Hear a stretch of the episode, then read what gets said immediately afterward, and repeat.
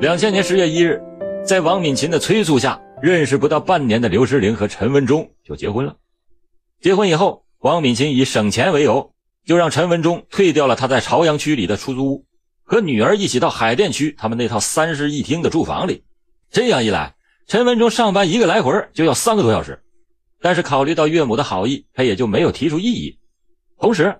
陈文忠认为自己在北京人生地疏。婚后，岳母一家人就是自己的亲人了，所以他就按照岳母的意见，将财权交给了妻子，自己只留一点点的零用钱。刘诗玲从小就依赖父母，如今丈夫拿回来的钱，她就悉数的存到了母亲的存折上。当陈文忠弄明白了这一点以后，心里很不舒服，他就对妻子说：“咱们按月交付生活费就行了，没必要把钱都存在一起。如果这样的话，恐怕会引起一些矛盾。”刘诗玲就把丈夫的意见告知了母亲。王敏琴对女婿的意见那不以为然，多次的对小两口表白说：“我和你爸都是上了年纪的人了，以后这个家所有的财产不就是你们的吗？还分什么你的我的？我帮你们把钱存着，还不是怕你们乱花了？”陈文忠见岳母这么说，也就不好再坚持经济分开了。作为工作在 CBD 商圈的白领阶层，他有不少应酬，而国贸一带的消费水平也都比较高，这样一来。他的零用钱一般只能是支撑一个星期，有时候请上一次客，这兜里就见底儿了。这个所谓的毛病就被岳母发现了，他让女儿控制一下陈文忠的花销。此后，刘诗玲就比较留意陈文忠的口袋，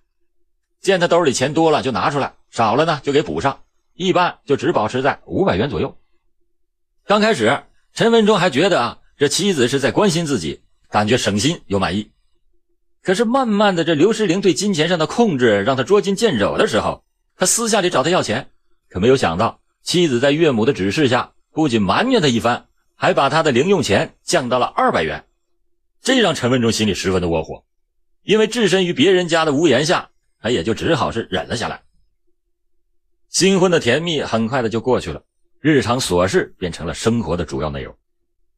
陈文忠很快的就发现，这上门女婿的处境不是那么简单。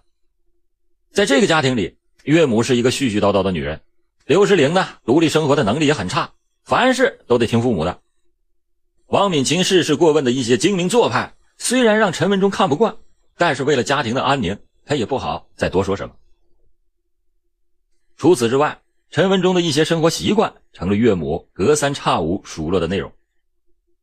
他因为长期在农村长大，说话直来直去，脾气也比较急躁，为此。王敏琴总是批评陈文忠坐没坐相，站没站相，而陈文忠和刘诗玲偶尔也争辩两句，王敏琴也是一味的偏向着自己的女儿，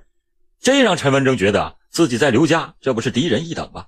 那不满和矛盾就开始种下了根。两千年的年底，刘诗玲怀孕了，在母亲的游说下，刘诗玲干脆就搬到了母亲的房间里，以保护胎儿为由和陈文忠开始分居，这让陈文忠很是痛苦，